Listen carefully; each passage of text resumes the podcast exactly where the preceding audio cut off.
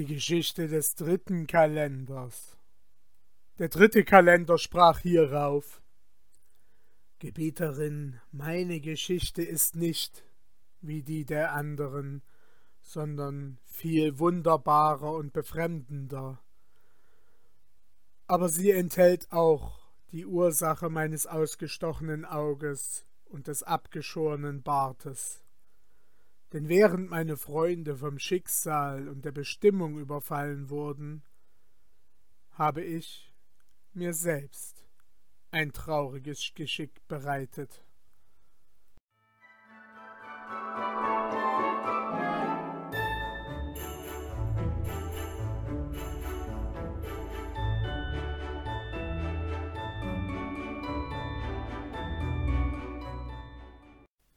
Mein Vater war nämlich ein mächtiger, angesehener König, und nach seinem Tode erbte ich sein Reich. Unsere Stadt war sehr groß, das Meer dehnte sich neben ihr aus, und es waren in der Nähe mitten im Meere viele große Inseln. Mein Name war König Ajib, Sohn des Königs Hassib ich hatte für meinen Handel fünfzig Schiffe auf dem Meere, fünfzig kleinere zur Belustigung und dabei noch fünfzig Kriegsschiffe. Als ich einmal eine Spazierfahrt nach den Inseln machen wollte, nahm ich auf einen Monat Lebensmittel mit, begab mich auf die Reise, belustigte mich einen Monat lang und kehrte dann wieder in mein Land zurück. Hierauf bekam ich Lust zu einer zweiten Reise, und diesmal nahm ich Proviant auf zwei Monate mit. Und so gewöhnte ich mich an Seereisen, bis ich einst mit zehn Schiffen auslief und vierzig Tage lang immer fortsegelte. Da kamen aber in der einundvierzigsten Nacht heftige Gegenwinde, das Meer trieb uns mächtige Wogen entgegen, und schon verzweifelten wir an unserem Leben, denn es war ganz finster um uns. Da dachte ich, wer sich in Gefahr begibt, verdient kein Lob, wenn er auch glücklich durchkommt. Wir flehten und beteten zu Gott. Der Wind blies bald von dieser, bald von jener Seite, und die Wellen schlugen immerfort gegen unser Schiff bis der Morgen heranbrach. Da legte sich endlich der Wind, und das Meer ward wieder klar. Nach einer Weile schien die Sonne, und das Meer lag ruhig, wie das Blatt eines Buches vor uns. Wir näherten uns dann einer Insel und bestiegen das Land, kochten, aßen, tranken und verweilten zwei Tage dort. Dann reisten wir wieder zehn Tage lang das Meer dehnte sich jeden Tag weiter vor uns aus, und wir entfernten uns immer mehr vom Lande, so dass der Lenker des Schiffes zuletzt die Küste gar nicht mehr kannte. Er sprach nunmehr zu dem Speer Steige auf den Mastkorb und sieh dich einmal um.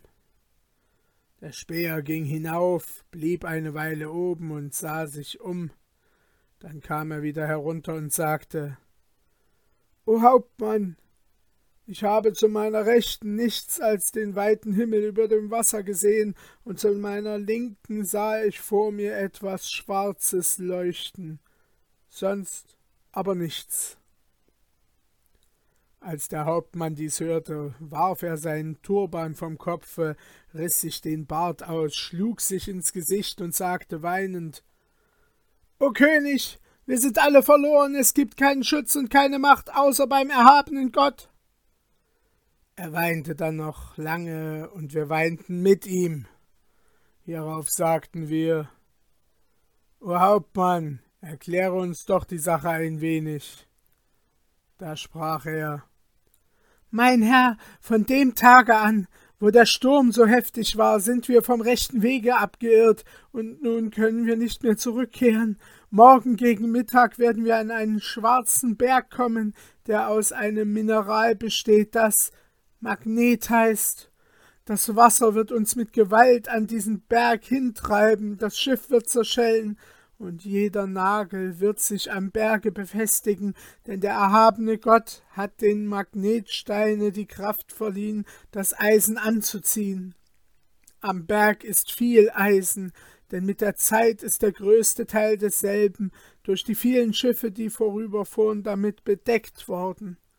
Auf dem Gipfel des Berges ist eine Kuppel aus andalusischem Messing, die von zehn messingenen Säulen getragen wird. Auf der Kuppel ist ein messingenes Pferd und ein messingener Reiter. Auf der Brust des Reiters ist eine bleierne Tafel, auf der viele Eidesformeln gemalt sind. Der Hauptmann setzte dann noch hinzu Dieser Reiter ist's, der alles tötet, sobald er fällt, werden die Menschen Ruhe haben. Er weinte dann wieder heftig, und wir sahen unseren Untergang mit Gewissheit vor uns und bangten um unser Leben. Einer nahm vom andern Abschied, jeder von uns übergab dem andern sein Testament für den Fall, dass einer gerettet würde. Wir schliefen die ganze Nacht nicht.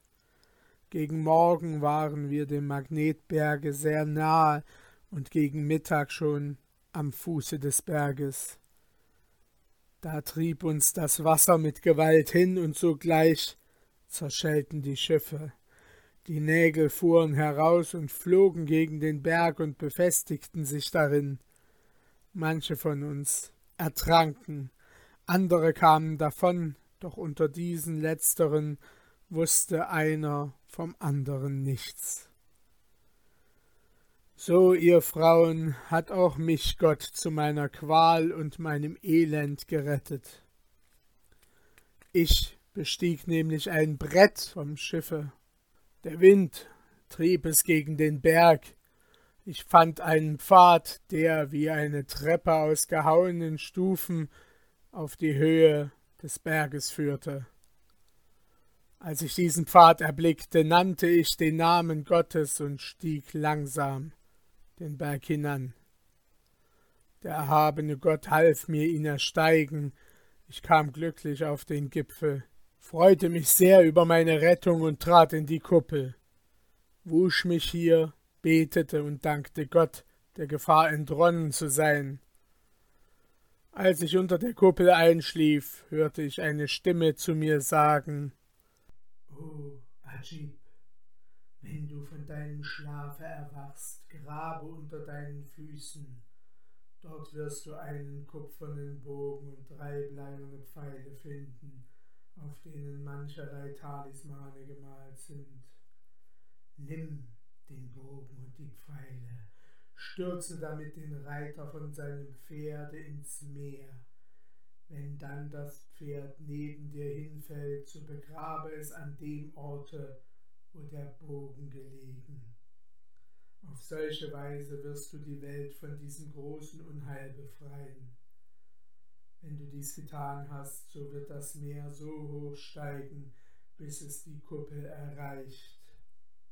Ist das Wasser bis zum Berge hinaufgestiegen, so wird ein Nachen auf dich zukommen, in welchem ein kupferner Mann sitzen wird, aber nicht der, den du vom Pferde geworfen. Er hat zwei Ruder in den Händen. Besteige seinen Nachen, nenne aber den Namen Gottes nicht. Er wird ungefähr zehn Tage lang mit dir fortrudern, bis er dich in das Land des Friedens bringen wird.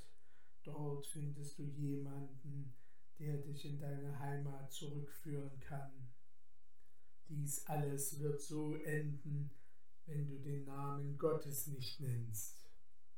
Als ich erwachte, stand ich freudig auf und tat, was mir die Stimme gesagt. Ich warf den Reiter vom Pferd und er fiel ins Meer, aber das Pferd stürzte neben mir hin. Hierauf beerdigte ich es an dem Orte, wo der Bogen gelegen. Das Meer ward nun emporgehoben und stieg bis zu mir herauf. Nach kurzer Zeit bemerkte ich den Nachen im Meere, der auf mich lossteuerte, und als ich ihn sah, dankte und lobte ich Gott, denn er ruderte immerfort, bis er bei mir war. Es saß ein kupferner Mann darin mit einer bleiernen Tafel auf der Brust, auf der mannigfaltige Namen und Talismane geschrieben waren. Ich bestieg den Nachen, ohne ein Wort zu sprechen, und der Mann ruderte bis zum neunten Tage mit mir fort. Da freute ich mich sehr, denn schon sah ich Inseln und Berge, die mir als Zeichen der Rettung galten. Meine Freude hierüber war so groß, dass ich den erhabenen Gott lobte und groß nannte. Kaum aber hatte ich dies getan, so stürzte der Nachen mit mir um und sank unter. Ich musste den ganzen Tag bis zum Abend schwimmen, als aber die Nacht herankam, meine Arme schon ermüdet, meine Schultern kraftlos waren und ich immer noch nicht wusste, wo ich war, und mich schon darauf gefasst machte zu ertrinken, erhob sich plötzlich ein heftiger Sturm, das Meer fing an zu toben, es kam eine Welle so hoch wie ein Berg auf mich zu und stieß mich ans Land hin, weil Gott auf diese Weise mich retten wollte. Als ich nun im Trocknen war, presste ich meine Kleider aus, breitete sie auf den Boden hin und brachte hier eine lange Nacht zu. Des Morgens kleidete ich mich wieder an, um zu sehen, in welchem Land ich mich befand. Ich sah mich in einer fruchtbaren, mit Bäumen bepflanzten Gegend, und als ich darin umherging, bemerkte ich, dass ich auf einer kleinen Insel mitten im Meere war. Ich sagte, es gibt keinen Schutz und keine Macht außer bei dem erhabenen Gott. Während ich nun so über meine Lage nachdachte und schon den Tod herbeiwünschte, gewahrte ich in der Ferne ein Schiff mit Menschen, das auf die Insel zukam. Ich stieg auf einen Baum, verbarg mich im Laub und sah, als das Schiff anlandete, zehn Sklaven heraussteigen mit Schaufeln und Körben. Als sie mitten auf der Insel waren, gruben sie die Erde auf, bis sie auf eine Platte stießen. Sie kehrten dann zum Schiffe zurück, brachten Brot und andere Lebensmittel, Mehl, einen Wasserschlauch, Öl, Honig, mehrere Schafe, Früchte, auch allerlei Hausgerätschaften, Schüsseln, Betten, Teppiche, Matten und was man sonst noch in einer Wohnung braucht, wie Spiegel und ähnliche Dinge. Die Sklaven gingen stets hin und her vom Schiffe in die Höhle, bis sie alles herbeigebracht hatten.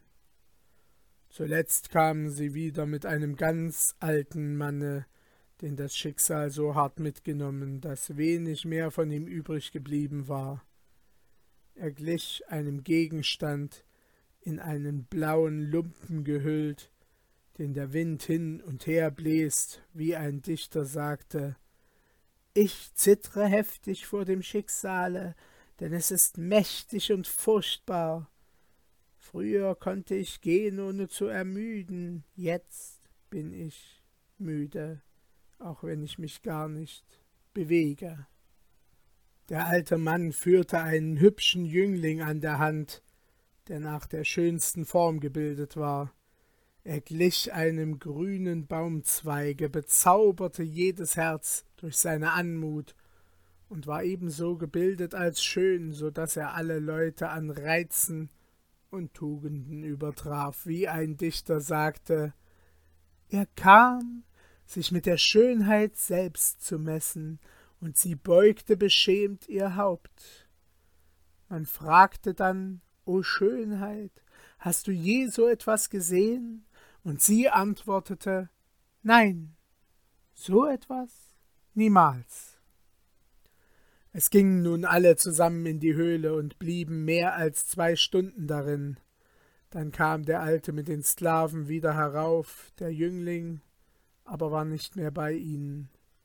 Sie schaufelten die Erde wieder eben, wie sie gewesen war, gingen aufs Schiff, und ich sah sie nicht mehr. Als sie weg waren, stieg ich vom Baume, ging auf die Höhle zu, grub mit großer Geduld die Erde weg, bis ich an die Platte kam. Als ich diese wegschob, fand ich eine Treppe, und als ich diese hinuntergestiegen war, kam ich in ein reinliches Zimmer mit verschiedenen Betten, Teppichen und Seidenstoffen bedeckt. Ich sah den Jüngling auf einem hohen Polster sitzen, mit einem Fächer in der Hand. Um ihn herum lagen Früchte, Gemüse und wohlriechende Kräuter. Da er allein in diesem Zimmer war, ward er ganz blass, als er mich erblickte. Ich grüßte ihn und sprach Erschrick nicht, mein Herr, es geschieht dir nichts, ich bin ein Mensch wie du, auch Sohn eines Königs wie du. Das Schicksal hat mich hierher getrieben, um dir in deiner Einsamkeit Gesellschaft zu leisten. Nun erzähle mir, warum du hier so allein unter der Erde wohnst. Als ich den Jüngling nach seiner Geschichte fragte, so fuhr der Kalender fort, und er sich überzeugte, dass ich seinesgleichen war, freute er sich, und sein Gesicht färbte sich wieder. Er hieß mich näher treten und sagte O mein Bruder, deine Geschichte ist wunderbar. Wisse, mein Vater ist Juwelenhändler und besitzt viele Güter und Sklaven. Auch hat er Kaufleute, die für ihn mit Schiffen umherreisen. Er macht Geschäfte mit Königen. Er ward aber nie mit einem Sohne beschenkt. Einmal aber träumte er, dass er einen Sohn bekommen werde, der aber nicht lange leben könne. Mein Vater stand sehr traurig auf, und in derselben Nacht ward meine Mutter mit mir schwanger und als ihre Zeit zu Ende war, gebar sie mich zur großen Freude meines Vaters. Als die Sterndeuter meine Geburt aufzeichneten, sagten sie meinem Vater Dein Sohn wird fünfzehn Jahre leben, er wird dann in Gefahr kommen, und wenn er ihr entgeht, so ist er eines langen Lebens sicher. Als Beweis fügten sie noch hinzu, es sei im Ozean ein Berg, den man den Magnetberg nenne, auf dem ein kupfernes Pferd und ein kupferner Reiter sei, mit einer kleinen bleiernen Tafel am Hals, und sein Sohn werde fünfzig Tage nachher, nachdem der Reiter vom Pferde gefallen, sterben. Und zwar wird der, der den Reiter vom Pferde geworfen und Ajib Sohn des Königs Hassib heißt, ihn umbringen. Mein Vater ward hierüber sehr betrübt, er gab mir aber dennoch die sorgfältigste Erziehung, bis ich fünfzehn Jahre alt war. Vor zehn Tagen erhielt mein Vater Nachricht, dass der kupferne Reiter von Ajib, Sohn des Königs Hassib, gestürzt worden sei. Als er dies hörte, weinte er heftig aus Furcht, mich zu verlieren, und wurde wie ein Rasender. Er ließ mir dieses Haus unter der Erde bauen, nahm dann ein Schiff und brachte hinein, was ich für viele Tage brauchte. Nun sind von den fünfzig Tagen schon zehn vorüber. Es bleiben mir noch vierzig gefährliche Tage, dann wird mein Vater mich wiederholen, denn alles geschah nur aus Furcht vor dem König Ajib, Sohn des König Hassib, damit er mich nicht umbringe. Dies ist die Geschichte meiner Absonderung und Einsamkeit.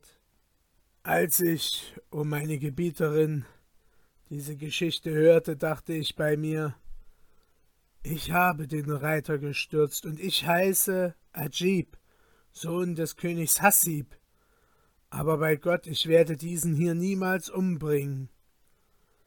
Ich sagte ihm dann, mein Herr, du wirst nicht sterben und vor jedem Übel bewahrt sein.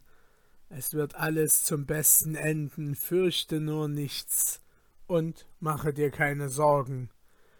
Ich werde diese vierzig Tage bei dir bleiben, dich bedienen und unterhalten, dann mit dir in dein Land gehen, von welchem du mich in das meinige führen lassen wirst, und du wirst dir dadurch Gottes Lohn verdienen.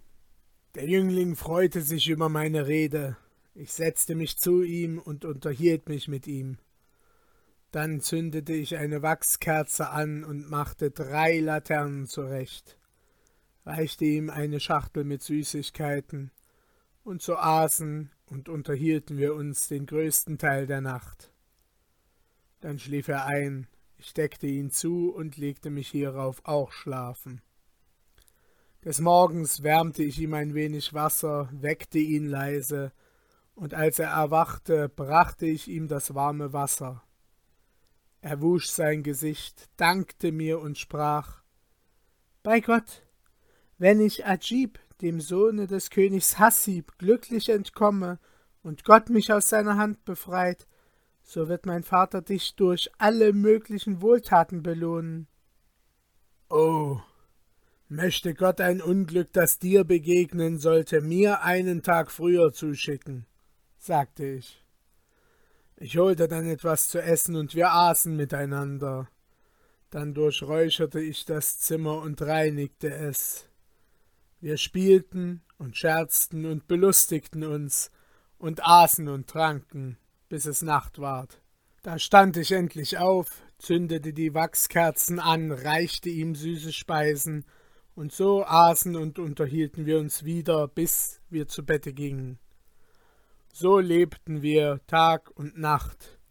Ich gewöhnte mich so sehr an ihn, dass ich meinen Kummer und alles, was mir begegnet war, vergaß. Die Liebe zu ihm bemächtigte sich meines ganzen Herzens.